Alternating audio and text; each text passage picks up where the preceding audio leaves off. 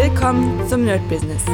Deutschlands Podcast für Musiker, Bands, Künstler und allen, die etwas mehr aus ihrer Leidenschaft machen wollen. Sei ein Nerd in deinem Business. Von und mit Desart und Kri.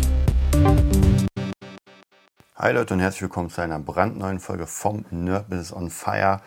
Und heute geht es um das Thema, das hatten wir schon mal vor vielen, vielen äh, Monaten sozusagen. Und zwar, du kannst alles, aber nicht gleichzeitig.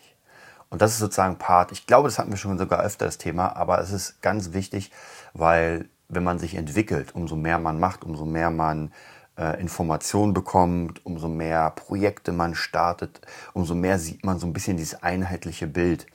Und wenn ich jetzt so ein paar Jahre zurückgehe, wo ich teilweise wirklich so viel Projekte hatte, ich hatte ja teilweise vier Bands am Laufen, das habe ich ja schon letztens erzählt, was gar nicht möglich ist. Also wie will man denn vier Bands realistisch am Laufen haben? Und dann ähm, muss man gucken, weil wenn man, gerade wenn wir in dieser Bandsache bleiben und das über Monate lang geht, das heißt nur eins. Das heißt, äh, keine der vier funktioniert wirklich. Ja, oder maximal eine und die anderen sind nur so krepelig. Ähm, und gerade in der letzten Zeit haben mich doch immer mal wieder Leute gefragt, wie machst du das Ganze, dass du so viele Projekte machst und das irgendwie ja zeitmäßig funktioniert, weil andere kriegen nicht mal ein Projekt äh, unter den Hut. Und ich habe mir diese Frage, oder diese Frage stelle ich mir eigentlich jedes Jahr, weil in meiner, in meinem Way to the Top, wenn ich gucke, okay, wo bin ich gerade, was wird passieren, was macht man, dann gucke ich ja auch immer, welche Projekte da waren. Und ich habe gemerkt, in den letzten Jahren, seitdem ich das gemacht habe, deswegen ist auch dieser Blick zurück in die Vergangenheit und zwar nicht nur irgendwie ein Jahr, zwei Jahre, sondern auch vielleicht mal fünf oder sechs Jahre, ist mega gut. Also wer das noch nicht gemacht hat, ich habe ja schon mal erzählt, in, wir werden auf jeden Fall an Weihnachten, an den Weihnachtstagen das nochmal zusammen durchgehen in einer Live-Session. Ich habe letztes Jahr habe ich das mit der DJ-Revolution gemacht. Dieses Jahr werde ich es auch mit der DJ-Revolution machen, aber diesmal wahrscheinlich auch frei für andere. Also wer Bock hat, ich werde da auch eine kleine Werbung machen. Ich werde einfach ein, ähm, einen offenen äh, Skype Chat machen sozusagen und da werden wir einfach zusammenarbeiten. Ich gucke mal nochmal, wie ich es mache. Ansonsten, das wird komplett frei sein. Also wer Lust hat, kann auf jeden Fall da investieren. Ich werde auf jeden Fall demnächst auf der Nerd Business Seite einen Button reinfügen und zwar wer Bock hat, kann uns gerne ähm, Bitcoins spenden. Ja, also äh, wir werden gar nicht dieses normale System machen über PayPal und so, sondern wer Bock hat, wer sagt, also wir haben ja auch Patreon, aber Patreon läuft so, mh, hm, es geht so, wird natürlich auch jetzt nicht so viel beworben, aber ich werde auf jeden Fall mal auf der Seite das machen, um euch auch alleine dazu zu bringen, einfach euch mal Krypto anzuschauen. Ja, das heißt, wer uns unterstützen will, auch für dieses Thema Way to the Top, der kann einfach mal uns Krypto, also in dem Fall Bitcoins, äh, rüberschieben. Und ja, der braucht natürlich eine Wallet und muss sich damit ein bisschen ähm, auseinandersetzen, was vielleicht gar nicht mal so verkehrt ist. Also auf jeden Fall wird es das geben. Und wer jetzt erst anfängt, es ist besser jetzt anzufangen als gar nicht. Und wie schon gesagt, wenn ich zurückgucke, die letzten Jahrzehnte, naja, vielleicht, ich glaube, weiß gar nicht, ich glaube 2011, naja, dann ist zehn Jahre her. Also praktisch die, diese Version von dem wird dann zehn Jahre sein, krass. Also Wahnsinn, wie die Zeit rennt. Und ich habe gemerkt, als ich mir das letzte Mal durchgeguckt habe wegen diesen Projekten, ich hatte immer unglaublich viele. Also es waren ja teilweise in meinen ersten Dingern waren ja 20 Projekte. Die hatten zwar schon irgendwie alles mit meinem Bereich zu tun, weil damals war ja die Frage ganz groß, wie verdiene ich mit äh, Musik Kohle? Also wie kann ich von Musik leben? Und da hatte ich ja diese 20 Methoden und habe halt überlegt, wie kann ich mit diesen 20 Methoden ähm, das machen? Und natürlich, äh, wie kann ich danach irgendwie daraus ja, wie soll ich sagen, messbare Projekte machen, weil ich habe ja dann 20 Methoden, aber ich muss die auch ausarbeiten. Ich kann nicht sagen, ich laufe jetzt einfach los. Und das hatte ich für ungefähr 10, 10 verschiedene Projekte. Also in den letzten Jahren war es auch so, dass ich immer wieder so 10 Projekte gemacht habe. Das war so mein Standard, 10 Projekte mal 20 Methoden. Und ja, da kommt schon ein bisschen was raus. Also das ist schon natürlich echt schon Wahnsinn, was da für, für eine Fülle kommt. Das bedeutet, dass ich versucht habe jetzt, alles kleiner zu halten. Und jetzt habe ich ein neues kleines Büchlein, wo ich meine Projekte reinschreibe, wo ich äh, gucke, ähm, was da alles passiert. So eine Art To-Do-Büchlein für diese Projekte. Und jetzt sind es eigentlich nur mehr vier Pro Projekte. ich habe das alles so runtergebrochen und das sind auch wirklich die Kernprojekte. Und äh, früher waren ja auch Projekte von mir, weiß ich, gesunde Ernährung und das ist ja noch immer alles da, aber wir gehen da jetzt anders ran. Ja, diese Kernprojekte sind diese Sachen, die all around sind, jetzt im Bereich natürlich äh, Business. Und das cutte ich mit dem, oder praktisch ich separiere das vom Pro Projekt ähm, Leben, Gesundheit. Ja, das ist wieder ein eigenes, weil ansonsten, wenn man zu viel auf einmal macht, dann kommt man einfach nicht mehr hinterher. Und das habe ich nämlich gemerkt, dass ich einfach irgendwann diese Projekte liefen, liefen. Und ich hatte ja zum Beispiel das Fabulensis-Projekt, das Buchprojekt, hatte ich jedes Jahr war es irgendwie auf der Agenda. Und jedes Jahr wollte ich das irgendwie machen und ich habe ja auch jedes Jahr so ein bisschen daran gearbeitet, aber so richtig ging das nicht voran. Ja, also ich hatte irgendwie nicht das Richtige und dann irgendwann, also jetzt in dem Fall vor einem, zwei Jahren ungefähr, ist mir einfach wie, wie die, also einfach wirklich wie die Schuppen vor den Augen runtergefallen. Ähm, und dann habe ich gemerkt, okay, du musst einfach auslagern. Ja, und das ist, das habe ich schon öfter natürlich klar. Das sagt auch jeder. Wenn man die Kohle hat, dann muss man es auslagern. Aber irgendwie muss man, nur weil man das weiß, bringt es noch einem gar nichts. Man muss das auch wirklich machen. Und deswegen bin ich auch immer so ein ganz straighter Fan. Wenn ich mit den Leuten, die ich coache, arbeite, dann ist das halt viel Arbeit. Das ist im Moment, es wird immer weniger Mindset, weil Mindset ist auf jeden Fall sehr gut und auch sehr wichtig aber man muss das kombinieren und verbinden mit äh, Sachen, die auch funktionieren und ein Output. Ja, weil nur Mindset ins Hirn kloppen bringt halt nichts. Ja, dann habe ich ein Studium von Mindset, weiß genau, was eigentlich gemacht werden müsste, aber mein Körper ist nicht fähig aufzustehen und äh, ja, daran zu arbeiten. Deswegen, das muss auf jeden Fall gleichmäßig gehen. Und da habe ich nämlich auch gemerkt, lieber ganz, ganz kleine praktisch kleine Mini-Ziele in den Projekten, die wirklich so schnell wie möglich durchführbar sind, ähm, als irgendwie diese riesigen Sachen. Das Riesige ist natürlich da, es muss auch, das große Ziel muss auf jeden Fall da sein, aber es muss sofort möglich sein, jetzt daran zu arbeiten. Und jetzt daran arbeiten heißt auch, dass ich vielleicht in einem bestimmten Bereich gar nicht selbst den Skill habe und sage, okay, das lagere ich aus. Und das ist eigentlich im Moment zumindest das Geheimnis, warum ich so viel auf einmal schaffe, weil ich vieles mittlerweile auslager. Ja, ich merke zum Beispiel gerade im Buchprojekt, okay, ich brauche mich nicht ums Cover zu kümmern, wird ausgelagert. Ich brauche mich nicht ums Design zu kümmern, wird ausgelagert. Ich brauche mich nicht um das Schreiben an sich zu kümmern, wird ausgelagert.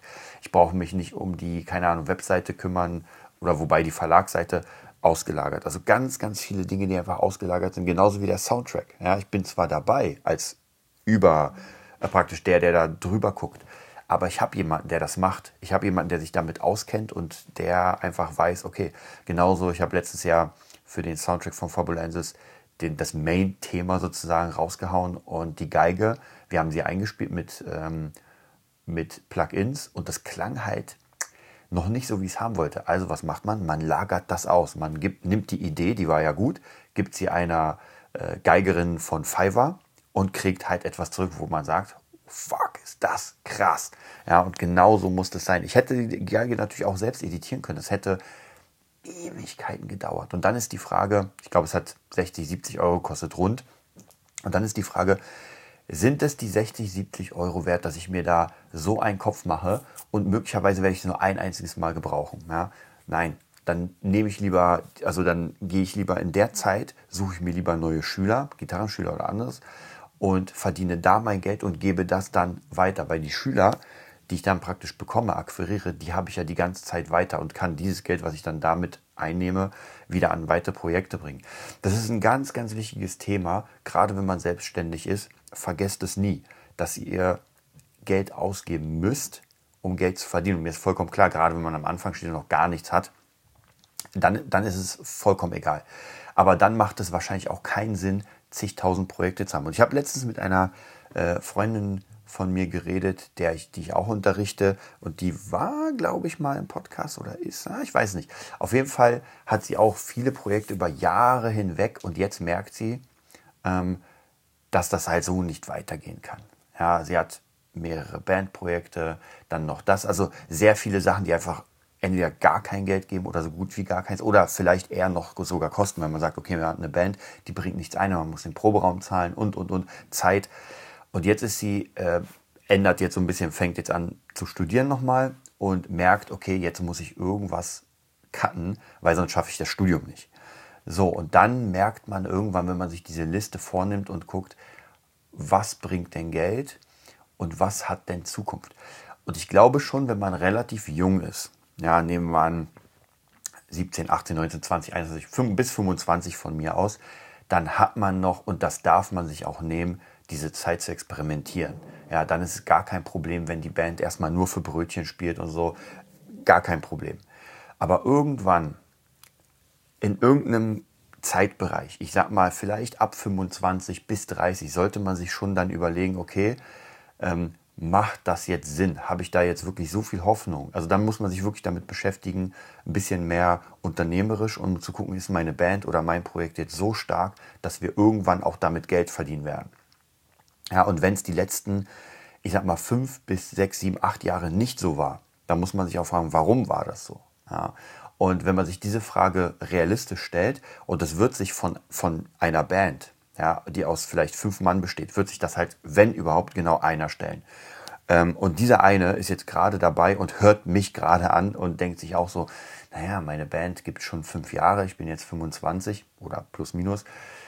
Und naja, wir hatten schon ein paar Gigs, aber so wirklich Geld haben wir nicht verdient. Ja, wir zahlen unseren Proberaum und dürfen halt bei Ermagenza spielen, wir dürfen bei Stage irgendwas spielen und ja, haben schon mal einen Wettbewerb vielleicht sogar gewonnen und haben eine Aufnahme bekommen und ja, also das sind halt alles so Dinge, die, die am Anfang völlig in Ordnung sind. Aber eigentlich müsste es irgendwann so klingen, naja, klar, wir haben eine Band, wir spielen drei, vier Mal im Monat, werden auch gut bezahlt dafür, haben mit, kommen mit unserem Merch an, kommen mit unserer Technik an, kommen mit unseren Merch-Girls oder Boys an.